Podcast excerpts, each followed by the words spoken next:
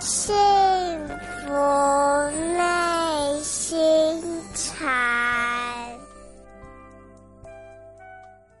欢迎收听《幸福内心禅》第三十二集，各位听众朋友，大家好，我是乔安。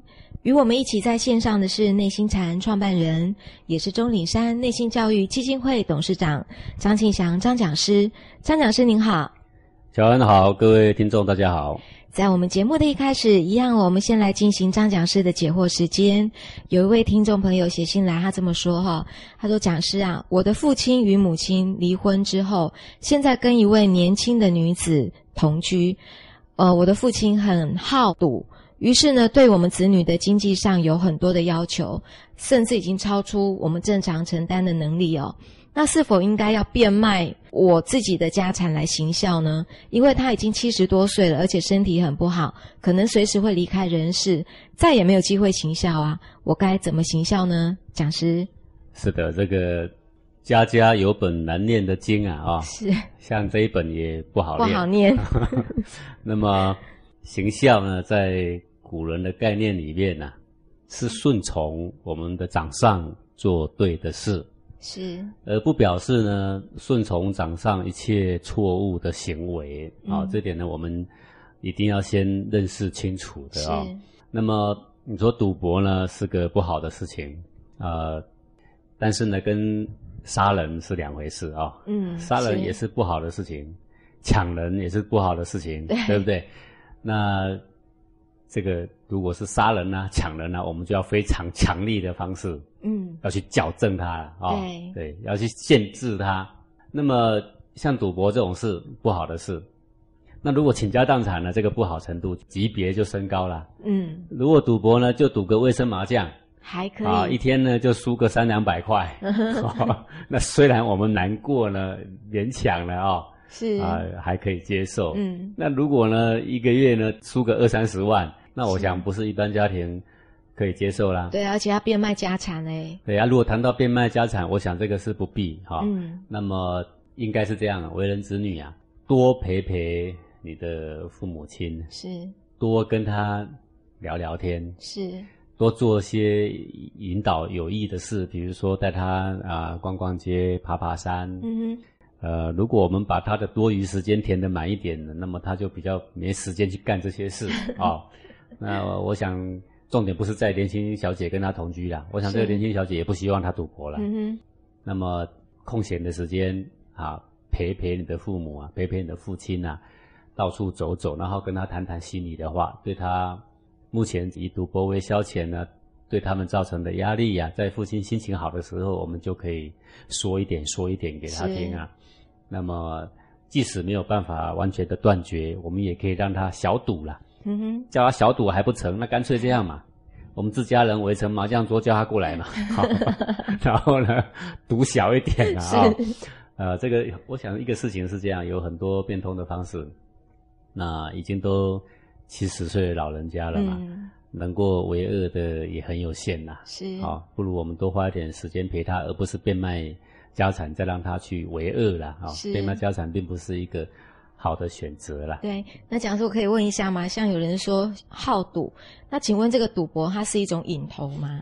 对，赌博是一种想到赌或想到将会有可能会赢大钱，是他的内心就会起波涛。哦，起波控制他的其实是内心的波涛是嗯啊，就像有的人很喜欢买这，很喜欢买那，他不是想赌博，但是他想到买什么之后，然后呢，别人会对我投以羡慕的眼光的刹那，是他的内心有了一个波涛，嗯控制他的一样是个波涛。哼是好，所以一切的人的一切习性都是被一个小小波涛所控制，嗯而哼这个小小波涛呢，就存在你的黄庭一方寸之间啊。对所以，想要走出你的习性的枷锁啊，走出各种瘾头的枷锁啦，或是各种阴影的枷锁啦，如果你有能够关照自己心田一方寸的变化的能力，那么走出来呢，就会显得非常的简单。是谢谢讲师。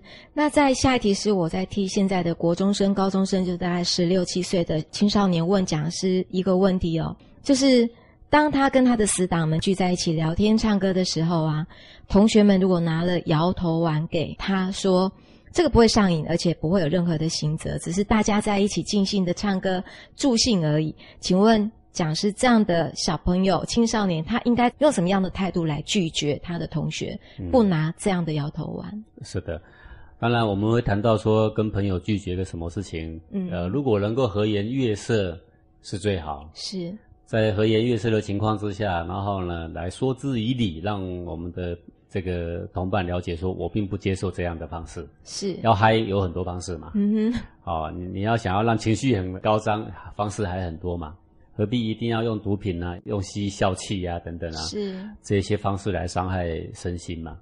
呃，我倒觉得，呃，在前一阵子我跟我的小孩子聊天呢、啊我也很嗯关心他这个年纪在高中了嘛，在学校是有没有这个毒品啊各种嗯泛滥的情况嘛？是是真的很啊泛对滥，。我就问嗯他有没有你的同才啊，会拿毒品叫你试一试啊？嗯，他已经跟他的同才讲了，他说他不吸毒的，是你们如果要拿毒品给我，以后就别找我了。嗯，好，他是讲在前面了。讲在前面对，我觉得这个也是一个很不错的方式、啊。是你看现在社会上不是很多人要敬你香烟吗？对，好像好不拿都对，失一礼的直推感给你，一觉直。推给你啊。嗯各位，如果你是一个抽烟的人，别人拿给你也抽，我拿给你你却不拿，哎，那这就是在他们的圈子里真的叫做不敬嘛。是，那如果你平常根本不抽烟的人，第一次推给你，第二次推给你，你不是说我从从来没抽过烟啊，嗯他绝对不会觉得是一种不敬嘛，是，对不对？嗯，这是同样的道理啦。是是，啊，所以坚持自己的立场啊，一开始就坚持住，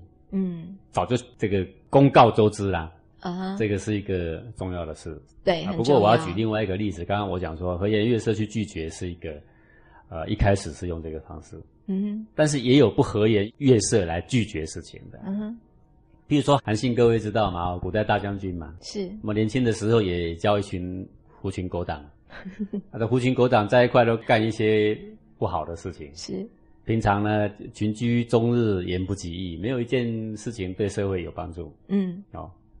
各位，这个也值得我们警惕啊！现在年轻人在一块啊、哦，有没有三五个人在一块一整天呢、啊谈了好多事啊，做了很多自己很嗨的事，但是从来没有一句话是对社会国家有帮助的事，嗯，甚至哪一句话对自己有帮助也没有，是啊，都在找嗨而已，对对不对？对，那么有一天呢，这个、啊、韩信的这几个朋友啊，就想要聚在一块，言不及义，总是越来越 嗨嘛，胆子越来越大，想干的事就越来越多嘛。。是，那么他们就想欺负人。那韩信在旁边看呢、啊平常容忍各位只是当朋友嘛，今天要做一些不义的事，我可不苟同嘛。然后呢，他就劝他的朋友了，劝他们要改正，嗯哼，先用啊劝和的，颜悦色劝，劝不动嘛，劝不动他就正起他的颜色来啊。啊韩信是个武功高手，各位记得吗？是， 古代当将军没有一个不会武功的嘛，嗯，啊，他也没打他们，也没杀他们。然后他最后说：“我再劝一次，如果你们不听从我的意见的话，从今而后我们就不是朋友。”啊对方还在嬉皮笑脸吗？他就不当一回事拔起刀，地上一划，楚河汉界很清楚啦，是他也不杀人，一划，从今而后你是你，我是我，哦，不是好朋友了，对，脸色怒气就起来了。然后以后他们就知道说，哦，这些事不能再找韩信了啦。是，对不对？所以我觉得拒绝毒品这个事情呢、它是个重要的事，因为它摧毁太多的人的健康、生命跟家庭，对对不对？现在好多抢劫都是因为他没钱去吸毒，对那瘾头来了又很大，也不懂得怎么样来关照。对，啊、那像这样的时候呢，我们要非常严谨的态度拒绝在前是，啊。这个我总是觉得说，像韩信当时这个情况，四个小家伙呢要起哄，要欺负别人，对不对？嗯哼，说实在话，韩信是非常严谨态度跟他拒绝，结果呢，喝止了这个事情，对不对？是。假设如果是在成年人的话，应该好说。所以我刚刚为什么强调是讲十几岁，因嗯为十几岁的这些青少年哦，他比较不知道怎么去拿捏他的这个态度跟应对啦。对，当然是对以这个和颜悦色为起点嘛，是，然后慢慢的要正起你的这嗯个衣冠、啊，对，肃穆起你的表情来拒绝这个事情。嗯就是坚持自己的原则对，啦。要再不然呢，真的嗯楚河汉界划清楚，以后这个是事不要找我了，啊对这是必然的。是，谢谢讲师。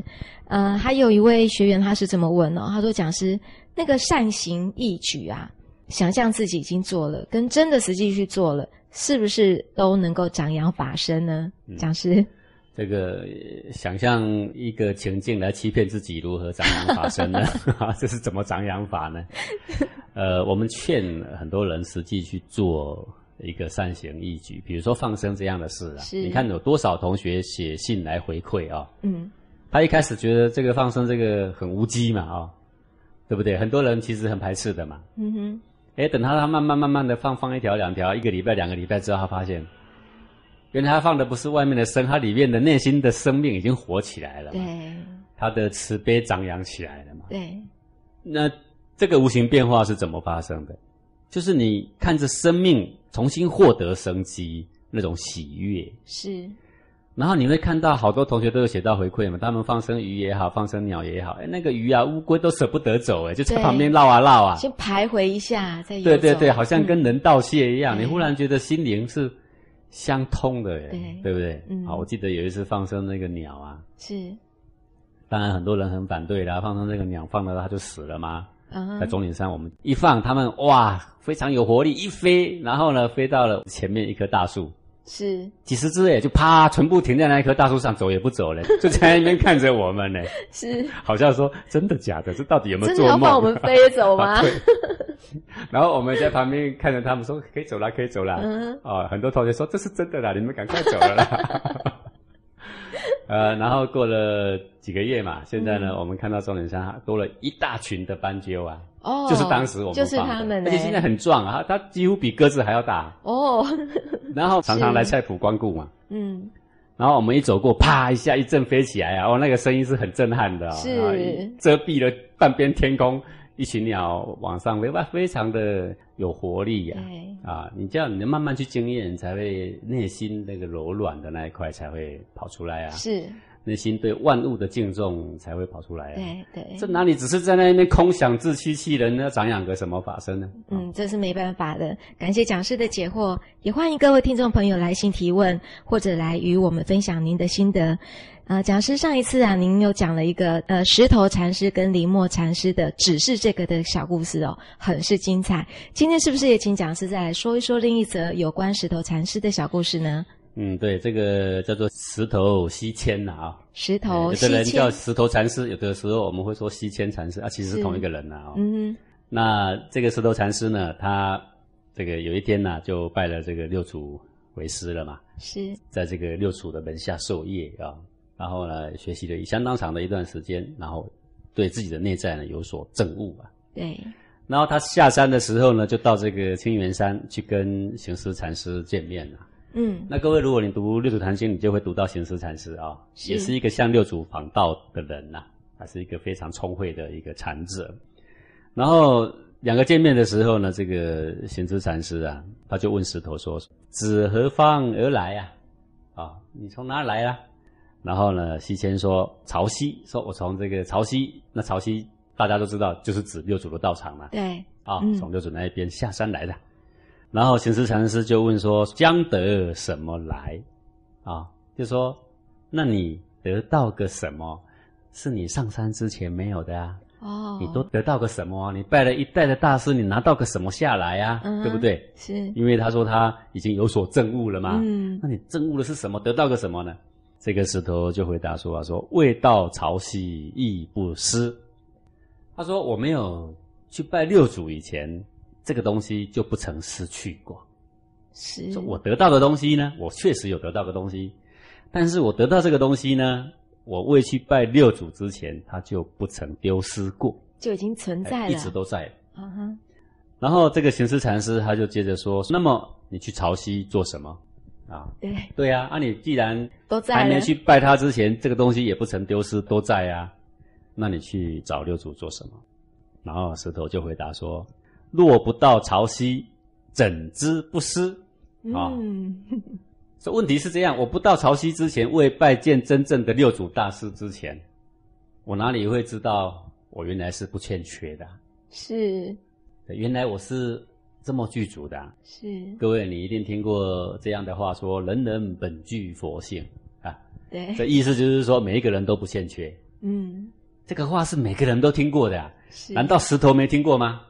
石头也听过，你我也听过。是问题开悟没？没有，还还是没开悟啊，对不对？ 对，因为这只是代表一句话，是，也许逻辑上现在你已经完全知道本性必在你身内，嗯，具足于你的一生之内，是，但是这只是个逻辑概念，没开悟，你没有确切的感觉到，没感觉，对所以呢，这跟开悟呢还是两回事情。对，那么我今天举这一段呢，是要告诉各位说，在未开悟的时候，你寻寻觅觅的那个东西，也不曾丢失过，只是你未曾看它一眼。是，哎，这个就很像什么呢？就像一个身中怀着夜明珠的乞丐，你知道吗？ 这比喻真好，好、哦这个夜明珠是无价之宝啊，价值连城，可以买下整个国家。是，可是他不知道这个有价值啊，他也没在晚上看过它，也没有看到它晚上放光芒，通通没有。对，问题是，他那件破皮袄里面确实藏着一颗夜明珠珠是然后呢，他以为他很穷，他就到处去当乞丐。是，那么他在未去拜访这个六祖之前的这个石头，就是像个乞丐啊。嗯，我想寻求解脱，我想寻求正悟，我要找回我的本来。但究竟什么是我的本来？就是因为不知道它藏在哪啊、对，哎呀，这件破皮袄里面有一千个口袋呀，到底要装在哪？我还没有看过他一眼呢，对不对是？所以啊，我只好去拜访高人。那个高人他也有一件一样的百纳衣呀、是啊，他也有一千个口袋，不知道放哪里。但是那个禅师看过这个东西，他知道在第几号口袋，是哦大概长什么样子啊、那我没有办法拿我的给你看。修行这件事情就是这么奇妙，我所证悟的宝藏我没办法给你看。 嗯即使开悟的人也没办法给你看，是但是他知道你身上就有，他可以慢慢的指引你，你只要愿意相信他，跟着做，你不要太聪明，嗯去拜真正的名师。各位，你记得越笨越好。是如果你拜到一个庸师、盲师，我告诉你，你要越聪明越好，是赶快跑， 是，不是吗？对，你听一听不合经意就可以跑了啦。嗯他说：“哎、你们拜我了，你们肯定以后有出息。我教给你一个什么法术？这个法术呢，念念咒，写个符，可以让人家都听你的。哦，那赶快跑，对，哎、你听起来很好奇，这很好啊，大家都可以听我的。哇，我追不到的女朋友，我画一画符，她就百依百顺啊，不是这样吗？但是问题是，你是想追女朋友还是想修行？嗯嗯你去找她是为了想修行的话，那她就不符合经义耶，是，对不对？对，那就赶快跑啊！嗯如果你今天追寻到一个名师，像六祖这样的，每一句话一下子就要扎到你身内去呀、完全不讲身外的哟。是，哦，那这个时候呢，你就知道说，我、们找到一个名师的，你要笨一点。当笨学生对，他告诉你说啊，从哪一条路开始走，经过多少岔路，是然后要左转还是右转，然后呢再来一个回旋，然后往左还是往右，你就照着走就对了。为什么？因为呢，你那件衣服跟他都一样，是，因为你是人，他也是人呐、你嗯的人性跟他的人性一样，你的佛性跟他的佛性一样啊。是他要如何证悟他的佛性，他就知道怎么样引导你证悟你的佛性啊。那你就要笨一点，你听他的，他不要叫你往左，你偏往右，那你什么时候会开悟啊？ 不是吗？哦，所以现在的人有一个很大的麻烦啊现在的学者常常会告诉你一句话说：凡事要保持怀疑的态度。哎对哦，这个话听起来很对，对不对？这个话如果在研究一个什么配方，追寻一个什么数学，或什么物理、什么化学，在答案未明朗之前，你都要保持好奇、怀疑的态度，这样就对了。是，就像我们在寻寻觅觅要从哪边去修行，那个时候可对以你保持你怀疑你的每一个态路度口都可以怀疑，这样是对的啦。嗯但是当你回到了家，已经看到了那个焦点，掌握了主轴，你说我对这个已经证明出来的答案，你还要怀疑的话，那我就说你没智慧了。对所以现在的人那句话说，凡事要保持怀疑态度，对还是不对？只对一半、只啊。对一半，现在的学问、嗯麻烦就在这，常常是只对一半，甚至只对三分之一啊。是然后呢，我们现在的人却会说，可是他也有对的部 分呢、我告诉你，最麻烦、最恼人就是他也就有是这对的样部分。如果他全部没对，我们就全盘给他推 翻嘛。对啊，好对啊判断，对，但是在古圣先贤的眼中，这是正常的事情，没有错。再怎么旁门左道，都有对的跟不对的。是那么我们要学圣学贤，我们就是要能够明辨是非，嗯，对的就是对，错的嘛就是错啦，是，对不对？是，好，他今天拜见了这个六祖，六祖呢，每一句话都要直指他内在的心性，令他不论怎么去验证经典，完全已经是没有错误啦。是，按照他的方法往里面慢慢去体会、去关照。嗯，确实，他终于关照到说：“哦，原来最奇妙的造化已经具足在我的身内，是， 我已经感受到那个造化的主体，我已经感受到原来性大概是什么样的运作模式。”是，然后呢，我们现在的人却会说：“哎呀，这我还没来拜六祖之前不就有了吗？”对呀、是这样没错。但是没拜六祖之前，你知道这个重点吗？不知你道不，知道这个重点啊。是，然后现在才知道说：“哦，原来是要在这里下功夫啊。”嗯，你很聪明，你学过很多东西，你学过很多法门。问题是你都在法门上下功夫，你没有回到心性上下功夫啊，是，对不对？对，好，那现在呢，终于掌握到了直接直指心性的办法，所以呢，他有所证悟。然后下山的时候啊，行智禅师说：“你在那里得到个什么呀？”他说：“哎呀，我还没去之前就不曾失去过了。”是，那么你干嘛去那么远跑去六祖那边呢？因为啊，我没有见到六祖的指引之前，我完全不知道原来修行的主轴就是我身内的这个东西呀、是，好，这一段我们所要了解的就是说，本性已经具足，但它到底是什么？你如何在你的身中感觉到它？是，你的心已经在你身上，你如何在你的身中感觉到它？是，你那个无念本真已经在身上，你如何在你身中感觉到它？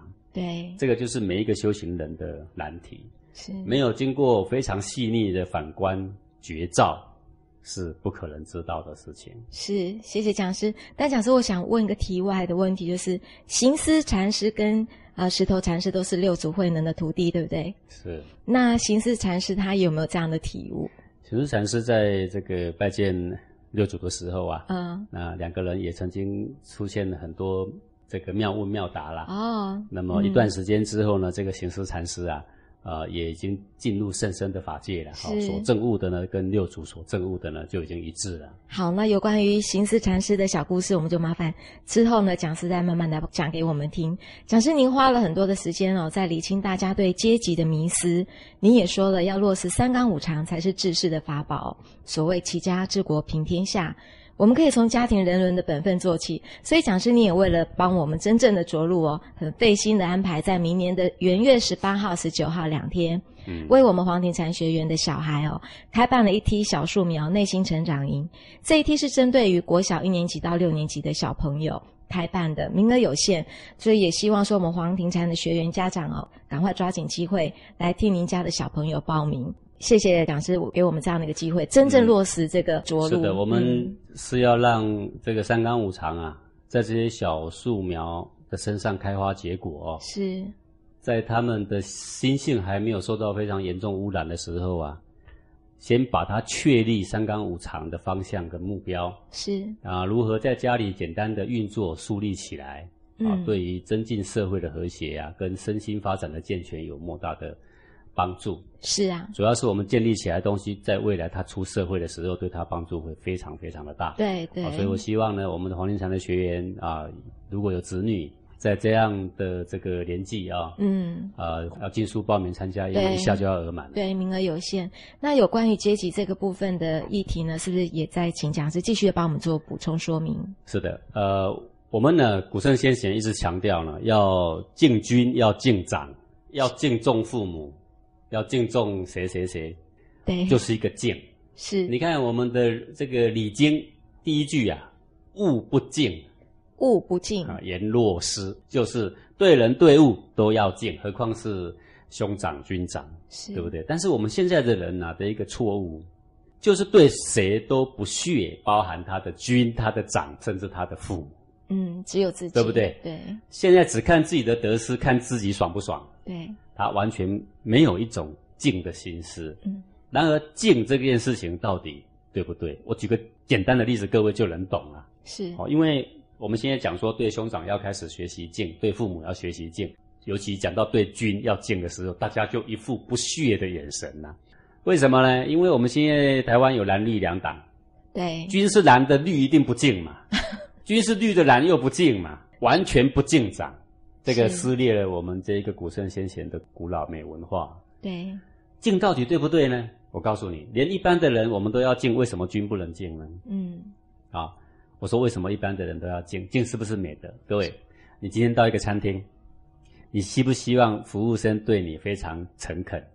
对于希我望们这一位来宾，在他的举止眼神中看到敬重，希不希望？当然希望啊。你也希望、啊。嗯，没做到的你话，就算去 Seven 嗯 Eleven，、你去买一个什么东西，你有没有发现他们的店员训练对来宾嗯，非常的和谐，非常的敬重，对对不对？对，台湾给给人家一个美好文化的感觉，就是很多这外个国人来台湾都觉得嗯台湾的人情非常热切。对即使你在路边买一个茶叶蛋，你也可以在茶叶蛋的那个阿婆的脸上看到对我们的友善。她不管拿塑料袋也好，帮你抓茶叶蛋也好，她对你嘘寒问暖，都处处可以感觉到她对一个客人的敬。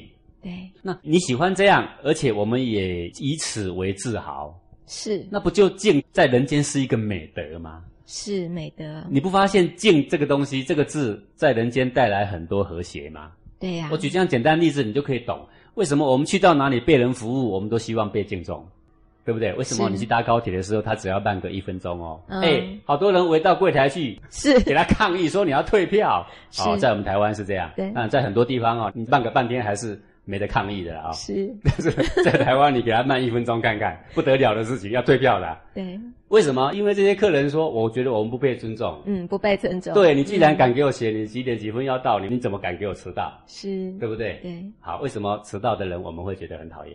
嗯，你跟一个人约会，他竟然迟到半小时，对，你觉得说哦，这个朋友不能交，为什么？嗯不尊重我？就是一个不敬。好，嗯那如果你认同这一些小例子，其实你就等于认同敬就是带来人世间的和谐，对，敬让我们每一个人的内心更宽敞、更宽舒、更美好。那么这个敬既然是这么美好，要从哪里开始？从敬君君敬你的老板，敬你的父亲，敬你的母亲，敬比你大的兄长，敬比你更好的人。是，敬的极致是无所不敬，对任何人，对比我们卑下的，敬在路边的一个乞丐，我们走过的时候，对他都有五分、十分的敬意。是，我以前常常这样练习耶，对人怎么练习嗯只只要人经过我的眼前，我就对他存着一种敬意。虽然我没有告诉他，可嗯是我内心对他是好像在鞠躬一样的。会微笑吗？还是就是心存着敬意？诶，他自己会有一点笑意，会有一点嘴角会上扬。是，然后我就发现，我走过乞丐的时候，在练这个弓箭有点困难。嗯，然后当我练习一段时间的时候，我就发现那个乞丐就犹如我的兄长。是是。然后我发现，唯一得好处的是我，而不是别人。对这个静滋养我的身体百骸，改善了我的居逼的气血，让我的心胸更为宽阔。哦，只是宽和的那个感觉。那再来要怎么做呢？我们就先进一段广告，待会回来再听讲师继续教我们。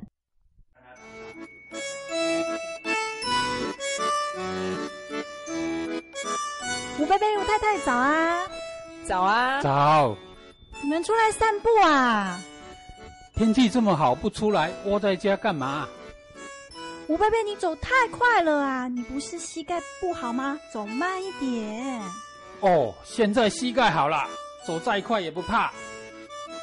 你是又买了什么电台广告的药这么有效？跟我讲一下，我也要去买给我妈妈用。哎呦，他现在根本都不吃那些电台的药，之前吃一大堆，花好多钱，根本根本没有效。对呀、之前吃那一些都浪费钱。我现在学了一个养生妙招啊，叫做养生站桩。养生站桩，什么是养生站桩啊？你知不知道，人的双脚就是第二颗心脏，只要双脚健康，人就不会老。不是只有老人家才要养生啊，年轻人都可以一起来。对啊，现在我也跟着站呢。这个养生站桩啊，已经变成我们家的养生秘方呢。哦，那这些养生站桩在哪里学？哪里有在教啊？跟你说，最近刚好有一场哦，在十一月二十九号晚上七点半，在永和的中安街四号公园前面就有一场哦。啊，几号？讲太快了，我听不清楚哎。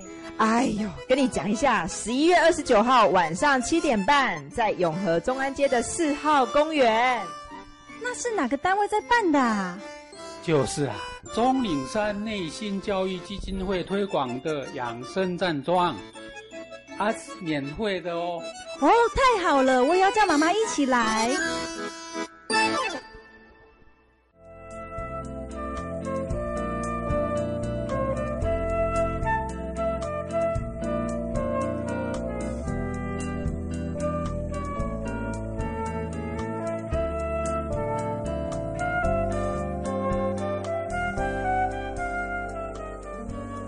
幸福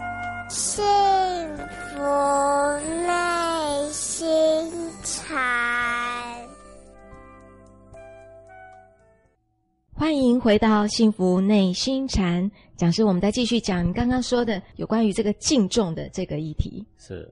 那么我所要表达是，为什么我要这么冗长来说明这个敬的好处啊？是，因为现在的人一听到说要进军、要进长，总是投以不屑的眼光。那这个不屑眼光来自于哪里呢？来自于说进军进长的人好像很盲从，嗯好像表示说以后对于军上的错误就要视而不见，你也不能去改正他，也不能对他怎样，只能被他牵着鼻子走。我也不能发表我的意见，然后也不能够去增见。哼，是这个在前面呢好多好多集里面我已经谈到过古圣先贤的看法，《中经》里面说这个不增见反而是不忠嘛。是，好，那么在这个《孔子家语》里面，孔子也谈到说，如果你对你的军长、对你的父母，如果不懂得增见，这也不是叫做忠，也不是叫做孝嘛。对呀、孟子里面甚至还提到过说，真正的暴君、昏君可以把它换掉。是对不对对啊，所以这个敬或忠，哪里是说上面不论怎么错，我们都不能有作为，不是这样。那讲师，你可不可以教教我们呢、比如说，您也说了，我们现在台湾的政党有分蓝绿嘛，嗯那绿的有党主席，嗯蓝的有党主席。请问这个大小先后要怎么排？假设我是蓝的那个党员的话，我当然是以我的党主席啊。但是我现在的那个军是绿的话呢，那么他上了君王的位，他就不代表绿，是他也不代表蓝，是他是代表这个国家的这个领国袖，家，对不是这个党的色彩。对那么我们一个进军的人，就是说，不论你是蓝还是绿，你上来你做对国家长远对的事，嗯我就应该挺他了。是我是蓝，他是绿，我也挺他了啦。是我是绿，他是蓝，我也照样要挺他了啦。是但是如果他做错的事情，嗯那么我们一样，我们要按照我们的方式，可以行政见，可以来跟他提醒，这些都是要做。但是你必须按照程序嗯来慢慢往上做了啊。对，这样才是个对。的。这个是一个态度的嗯问题对啦啊。是呃，不表示我们要盲从了。嗯好，那这个敬呢，是一种对人的敬重，也是对自己敬重的一种心态。是好，那它很重要，我已经大略有说明了。现在我要来说明的就是说，你如何在你家里面去落实，你如何在你的公司里面去落实，在你的国家里面去落实，嗯那这个是很重要的啊。上一次我讲说，在家里第一步就是父母在的时候要吃饭，一定为他留尊位。是各位你要记得，这个尊位是父母不在的时候，儿子也不做的啦，嗯哼谁都不准做。呃不在的意思是说他出门也不做，或者是呃，我说不在的意思是说他今天不在这儿，不是说过世了，啊不一样， 不是这个意思啊。是我说他今天呢，就是这个位置这个就位是置常常都是他做的，嗯而且在我们的心中已经预留位置是替他留的。是是就算他今天不在家，嗯我们儿孙也不敢做，是没位置宁可空下来，是懂吗？懂好，好，那再来呢，我就要讲说如何更具体的在家庭里面落实这个伦常。今天我要提的是，你要早晚向父母问安。早安晚安对，一天的第一次看到，嗯也就是啊，父亲早安啊、是那么一定要带着微笑，是而不是绷着脸。嗯好，有的人刚起床还有起床气， 房门一开，垮着脸，爸 早安。对啊，是你要问的这个笑着脸呢，啊爸爸早安，是对不对？嗯去到公司第一眼看到你的长官，那总经理早安，董事长是早安，是要有精神。嗯看到比你长五岁左右的，向你的兄长问安。是年纪轻的一定是要先开口。好，啊当然如果你年纪比人家大，你也要和颜悦色的跟人家回礼啊，早安呐、早安呐、嗯那如果对年不对纪轻的没开口也是要讲早哎、安当然做长辈也可以展现他的气度啊，嗯也是可以笑脸迎人说大家早安呐、啊哈，哦，这样呢是可以的，是是要由心里发出一种敬重的掌上的心思啦。这个敬重是这个以掌上为先，以团体为先的概念，是，把个人放在后面。嗯，好，这个就是所谓的敬嘛。是对，所以像这个古人走路啊，只要这个跟父亲辈的那一辈的人同走，他就走在比较后面。嗯如果跟兄长大概大五岁，他就雁行，对不对？是如果父辈就随行在后面啊、这都有分的啦，嗯对呀、啊然后这个长辈一叫啊，就要高声的说“是啊，在啊”，对吧？是好呃，你不能很小声，很小声就不对了。嗯啊，这个就是一般的家庭的礼节是如何奠定这个伦常。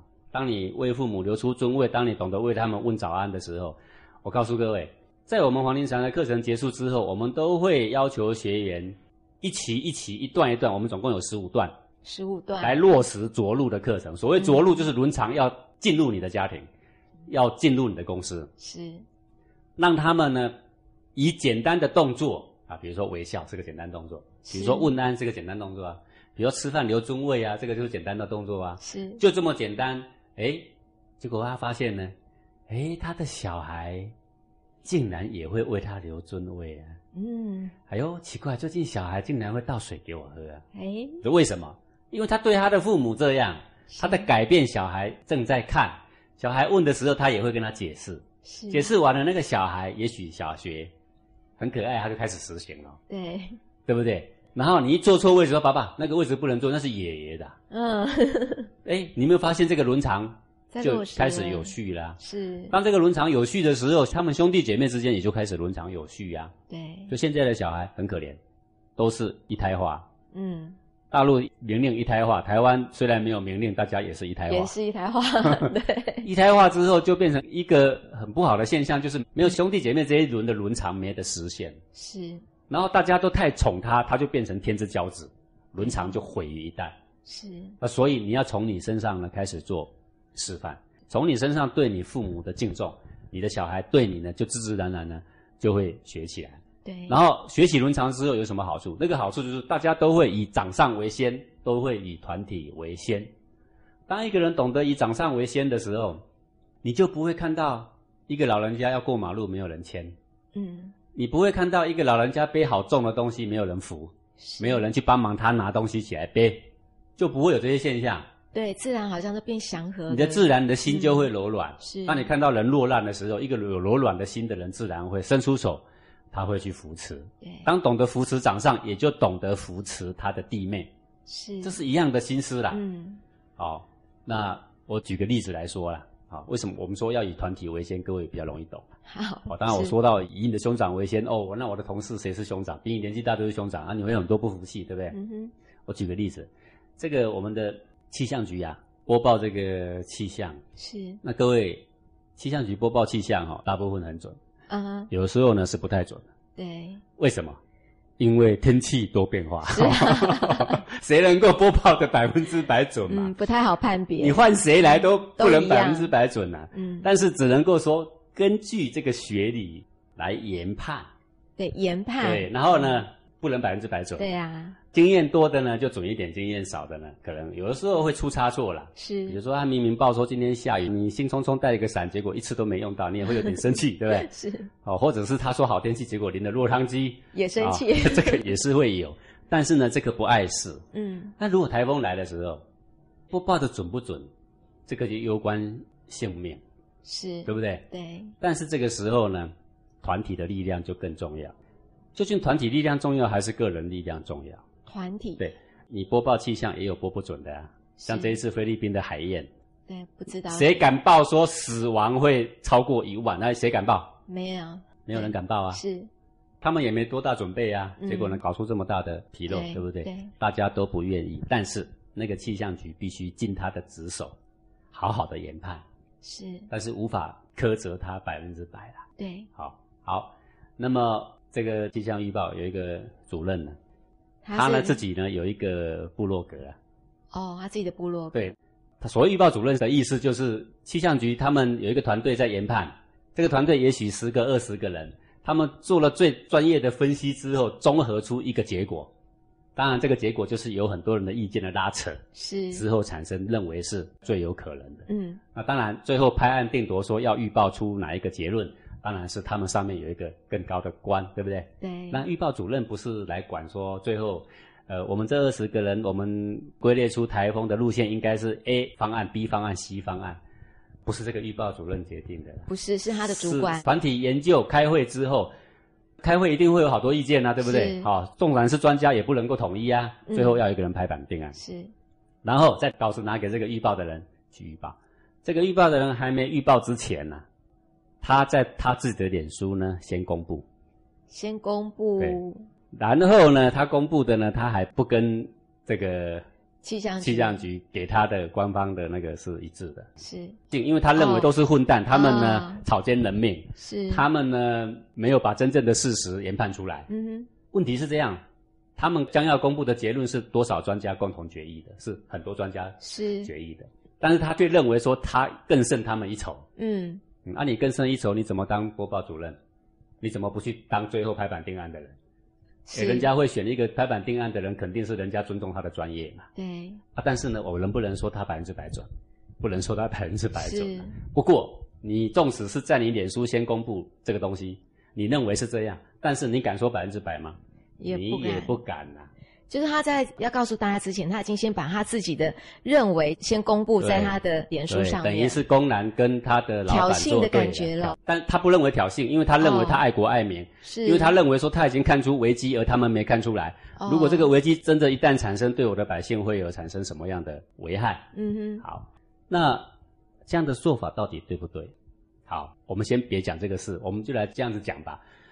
呃，譬如说行政院有一个行政院发言人，行政院长给他的稿他还没念之前，他自己脸书先公布 一份，各位该杀头不对的直接就嗯应该要开除了，是对不对对呀、啊万一国防部有一个国防部发言人给他一个发言的一个什么公告，他还没公告之前，他觉得不对，嗯他就自己私自改了这个国防部的评价，先公告了，这个人怎么样？不能用我告诉你是要枪毙的。是懂吗？所以事情你要看发生在哪。我如果今天不举这个军中这个例子，国防部军中嘛啊，嗯真的是枪毙了，是是泄露军机，公然扭曲了我们这个国家的立场。对好，那如此来说，那么这样的预报主任做法对不对呢？如果在军中也要枪毙哎在军中抓去枪毙的、啊，对呀、啊。好，但是在这样的做法下，我所看到的报道几乎都一面倒的导向这个预报主任。为什么？因为现在举凡代表官方的单位，好像都是庸俗不堪，没有经过大脑，完全做错误的判断。只要敢跟官方的单位作对的，好像都是英明的战士，是嗯对吧？对所以呢，一面倒导向说，嗯，我支持你，你应该早一点贴出来，这样才能够呢保护我们的国民。但是问题是这样，你敢说他百分之百对吗？不好敢啊，但是事情往往发展就是这样，往往呢这样的人他一发表之后呢，哎，又给他中几次了，是中几次 哦，只中是几因次，为然后比原先的他们的团队嗯分析的还准啊呢、是讲是这有一个迷思，那个是因为如果气象局它报的准的话，我们都觉得是应该的啦，是是只是一两次对，不准，那、他们嗯你一个人敢去逆着多少专家，然后自己逆着他的意见，而且还准一次啊，那这个人就不得了了嘛对是，这是一个迷失了。对其实百分之九十以上气象局都很准，是啊是，对不对？对。好，当然有一件事情，现在的气象局报气象大半是这样，呃，如果他没有讲到他的那么严重性，结果发生了一次严重灾难，人家就说他不准了，嗯是，因为现在的雨不好预估嘛。对啊对但是他是一个人代表个人立场，说我一个人在我的部落格发表意见不行吗？嗯哎，你是平常人是可以的，你是预报主任就不行，是因为你的说话完全代表谁？气象局。对但是他今天却以这个地利之变，完全逆着气象局所有的判断，是这个在古代叫乱臣贼子。嗯乱成为什么我要这样讲？因为如果你心中有兄长，就会有团体。嗯是个人的荣辱跟团体来比，团体团体重要。重要。对如果他已经离开了气象局，如果你离开你个人发表你的什么，你的专业论述了，人家听不听无所谓。对今天如果有一个什么气象的博士，然后他在哪一个大学任教，他在他的部落格，哦，发表什么样的看法，略嗯有违于这个气象局，这都没那有没关系问。题，嗯但是你是里面的职员，你自己开辟一个这样，然后在气象局公布之前，自己呢就急着公布跟他们的不同，这个叫做巧夺名利啦。是，对于想要出名这件事情，豪夺强取呀、对，哦，那你敢说你个人发表的一百次都准吗？那干脆气象局关掉，留你一个人就 行啦，是不是这样？是啊、这个就是完全以自我利益为中心了、嗯，然后这种行为无形中会引导出社会的人士开始抗上的心思了。嗯，抗好上，对，所以这也产生了现在的人呢、啊什么都保持怀 疑， 以怀疑为美德啦。哦有什么例子可以请讲师帮我们举例吗？为什么会抗上？嗯，为什么我们叫他尊上？他会觉得很好笑，他会开始不屑，因为在他的心思之中，掌上的不一定对，哦，是，没有错，掌上不一定对，但是我们必须要因为掌上的不一定对，就把我们的劲完全给打散了吗？不行，完全给消灭掉吗？不行我们不需要这样子啊，嗯我们一样可以尊上，但是呢，还是可以分清楚是非的啊，是，对不对？对，那古人是以分清楚是非，然后呢去辅佐掌上，来呈现他的敬啊。是，上面不一定对，这句话是对的，嗯，但是我问你，上面有没有对的时候？有啊，往往更多，是，你却忽略了这一个重点呐、对，一个公司为什么叫他当总经理？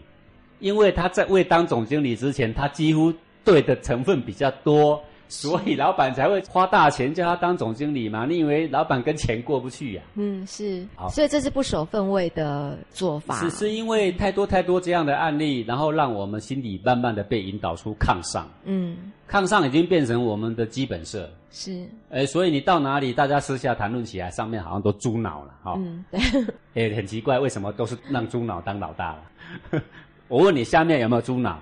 有啦，更多啦 更多，对啊，上面有没有错？有啦，嗯哼，但对的呢，应该也不少啦。是啊如果不是对的很多，哪里会做得了上面，对不对？对，好，所以啊，各位你要记得啊，这个以前的荀子有一段话，我举出来给各位听听。我觉得是这段话呢很有道理。总共三段，这第一段是圣君者，说你侍奉是一个圣君。什么叫圣君？聪明睿智，讲的话几乎都对，做出来的事情呢影响深远，而且都得到好处。你说你侍奉这种圣君的话，我告诉你，你也别聪明了，因为你聪明没他聪明，干脆哈、只有听从就好了，不要争辩。只要听从，有听从无争见，是那这种臣就是聪明啦、嗯对不对啊？是，是忠君者，有争见无谗语。忠君就是中等的君，中等的君是什么？就是有时候对，有时候有不时候对，不对，，对，中等啦、这个君算普普啦 是普普能不能当君也能当也能君，因为你是普普之下嘛，是他，普普还不错啦。嗯，好，是忠君怎么样？有争见无谗语，哎，他对就听从，但是要加一个东西叫做争真见。见对他错了，我们就用真见表示我的敬。是，无谗语，不要说他错了，我们还逢迎谄媚嗯，啊。是暴君者，有补枭，无剿抚，暴君也有暴君呐、对不对？是是暴君怎么样？补枭就是怎么样，狂妄过头了，你就在旁边嘲讽他一顿。啊，以前那个晋文公啊，他不是流亡吗？那个很苦的日子过完了，有一天得天下了，朝中无事，然后大家在那边奏乐给他听啊，他就很狂妄起来说：“从今以后谁敢拿我怎么样啊？”是对吧？颐指气使的样子。那在下面奏乐的一个小小一个乐师哦，他在弹什么呢？他叮叮咚咚，叮叮咚咚，这样弹古筝，结果没有想到他的国君竟然如此狂妄啊是！他怎么样呢？他搬起他的古筝，往他的国君砰当一下给他砸过去。啊，不知道是故意的呢，还是巧合啊？他呢没有砸到国君，而砸到国君的衣裳，他的黄袍哦，砰通一下破了一个洞。是，啊，晋文公忽然啊镇住了，吓了一跳。诶，能够成为霸王还是有点德性的啦。那么他又回想一下，哦，我刚刚才说从今而后谁敢拿我怎么样，没有想到马上就得到了教训。啊，哦，嗯，他说啊，我难得有这样一个忠臣，是，他就把这个袍脱下来，从今而后接见给各位看。好、有狂妄的人就像这样哦。 哦 对，请各位这个贤臣多多的增见。是，哎，你看像这样就是补枭啦。嗯，好、荀子他说有补枭无矫服。荀子啊、毕竟是荀子啦，啊，不入圣贤之流啦。他这个话对了两句，最后这一句是暴君者有补枭都对了，无矫服就错了。矫扶是什么呢？就是强行矫正。哦，各位，强我行我刚刚跟你矫正讲这个基文宫跟乐师之间，那个乐师等于强行矫正他了啦，是，对不对？，对，不能只是说讲讲。孟子里面的文章不是也这样说吗？弑君，你征谏，你可以怎么和缓征谏？再来，你可以又怎样？再来又可以怎样？你最后你也可以拂袖而去，要不然呢，可以请他下台。循序渐进，对，循序渐进，这些都是进军的表现。是，所以我告诉各位，没有说对上面的一定要怀疑的。为什么？因为你有时候你的军所做的决定跟圣君差不多，已经对了，你就有听从，无争见。是不要什么事都争见，像我们今天蓝绿烦不烦？哎蓝的讲一句话，绿的有 十句啦；绿的讲一句话，蓝的有十句啦。嗯真的是像个小孩子，哪里像个朝堂上的大人呢、是烦不烦？烦大家百姓都非常烦。嗯他们不知道啊对，因为他们要巩固他们的政党，好像必须要这样。其实，请他们听清楚，百姓非常烦是啊。好，所以我们现在的人不进党啊，所以社会上到处都是这种概念啊。你男的当国君，绿的嘲讽他都来不及呀、对不对对？都得嘲讽啦、对所以国事如麻，难以推展。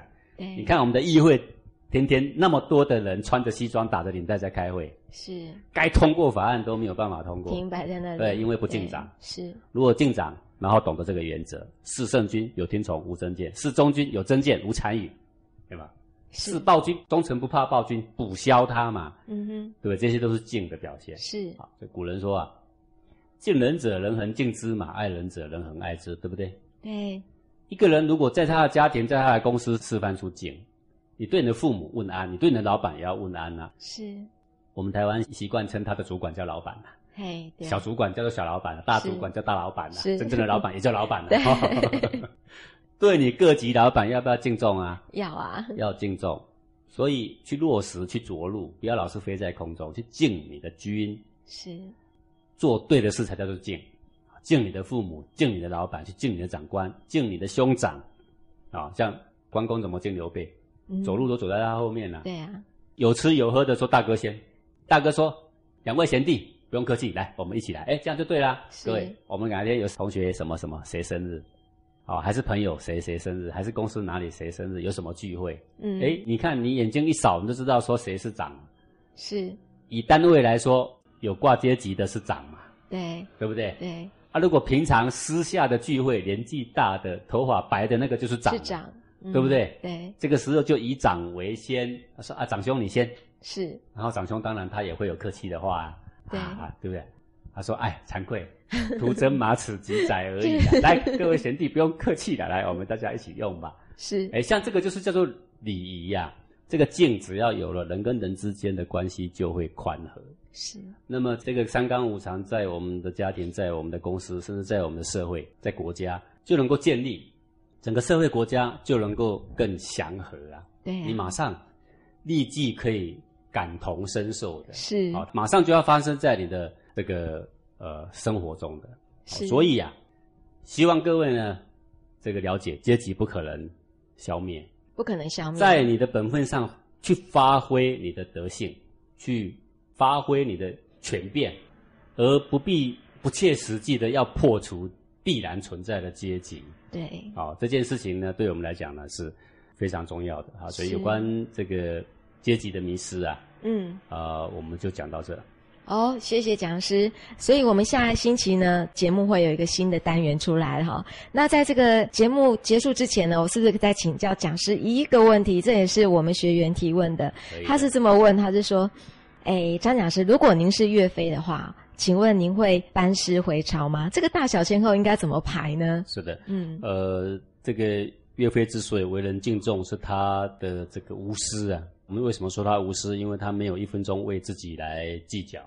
嗯，哦，这个岳飞的伟大不一定是班师回朝这件事情啊，是重点是他的无私，无私。然后他的勇敢。嗯，好、各位，如果你勇看敢过《岳飞传》，你就知道啦。那他带八百个这个兵将而已呢，八百对人抗十万大军。哦 各位，你这两个数字你会不会算呢、哦啊？这谁敢去挑战、啊？多少倍啊？他就打得对方落花流水。是好、无怪乎挑起了秦桧莫大的嫉妒啦。嗯好、那这个秦桧因为嫉妒他呢，所以不断的发假的金牌，是假皇上之令嘛，是命令他回去，呃其实是要杀他了。那么这个岳飞呢，其实他也知道说，这应当是旁边的宁城啊、连发十二道金牌，哎十二道，对不对？未免太烦了吧？ 对，对，然后岳飞心里在想了、见到金牌如同见到皇上嘛。那岳飞是一个何等精忠的人嘛？那么虽然知道这个其中有脚，但是问题是这样，那个金牌已经来了嘛，等于皇帝的命令已经到了嘛。是连教十那二不次嗯回去也为难，要回去也为难，因为眼看胜利就在眼前，结果呢，硬要把我调回去，那岂不是这个胜利又毁了吗？对不对？那他也在想，个人生死事小了，他也心里知道说，我这一回去，恐怕是再也没办法出来了啦。嗯，但是各位，人生总有两难，不是吗？是啊，那在这个情况之下呢，岳飞就是碰到一个两难，是。那他最后是以自己的生命来做选择，还是以皇上的这个命令做选择呢？他决定说要听从这个我的军上的命令，虽然他知道说中间可能有假啦，是，但是呢，问题是我看到的已经是皇上的金牌了啊，嗯， 那我必须得回去。然后最后呢，我们说好可惜，对不对啊？各位，人生难免一死啊，是，如果都难免一死的话，哈、死得轰轰烈烈，我相信呢，也很难再有人可以跟岳飞来比了啦。有志节这样啊对吗，如果人死后呢，不是一了百了，而是还有来生的话，而是还有无穷的生命存在的话，那我想能够证得的这个天上的果位啊，我看这个也很难跟岳飞来比了啦，对不对？好，所以这样的一个人的志节啊，是非常值得我们敬重。这个同学问我说：“张讲师啊，如果你是他，你会不会跟他做一样的选择？”我告诉你，选择可以有千百种。但是对于君上的忠是一致的，对于自己的无私呢要一致的啊。或者我可以这样选择啦，是，我暂时抗命，回去还是一死啦是但是我把这场仗打胜了，然后是呢，我回去告诉皇帝说，皇帝呀、这个将在外，君命有所不受，请皇上见谅。哎，各位，你听过这句话吗？将在外，君命有所不受，这个是《礼经》里面的记载。就说一个将军在外面打仗，外面什么情况，皇帝在宫中不一定清楚，所以礼经给他规定好这么样的权限，就是说将军在外，你要不要回来，要不要班师，要不要怎样，你可以自己做决定。皇上给你任何命令，你可以暂时抗命。这是权变吗？对呀、各位，你懂中华古文化吗？中华古文化不是那么死板的，是这句话是记载在《礼经》里面的。嗯将在外，君命可以不受，是有所不受，是意思就是说可以选择性的不受。是，要是我，我会呢抗命短暂，是打胜仗之后呢，回去受罪。对，有权变。 感谢讲师的讲授，也感谢各位听众朋友的收听。我们下星期同一时间空中见喽，拜拜。我们我们我都没讲吗？他们是，他们是。张志凯，你讲我清楚。我我你们我来这每天打开电视、报纸，报的全是那些负面新闻，真是乱。最近啊，油价、电价持续在涨，真不晓得那些政治人物有没有真正关心我们这些小老百姓的生活啊？老公，你现在在生气吗？我当然生气啊！太好了，太好了，这真是一个好机会啊！什么好机会啊？就是宽两秒四步骤的练习啊。什么啊？一，感觉心情来了，你现在是什么样的心情啊？生气啊！二，用手触摸内心。嗯，三，放任能量自由。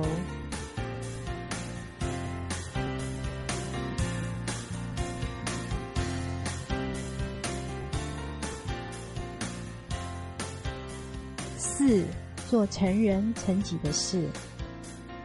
哎，原来这个方法这么好用啊！你终于体会到了，那我以后一有心情的时候，就可以用这个宽两秒四步骤啊！对啊。当你下次想要对我发脾气的时候，要记得练习宽两秒哦。对了，老婆，你不是要去买菜吗？我陪你去好了。哇，老公要陪我去买菜耶，这真是太幸福了。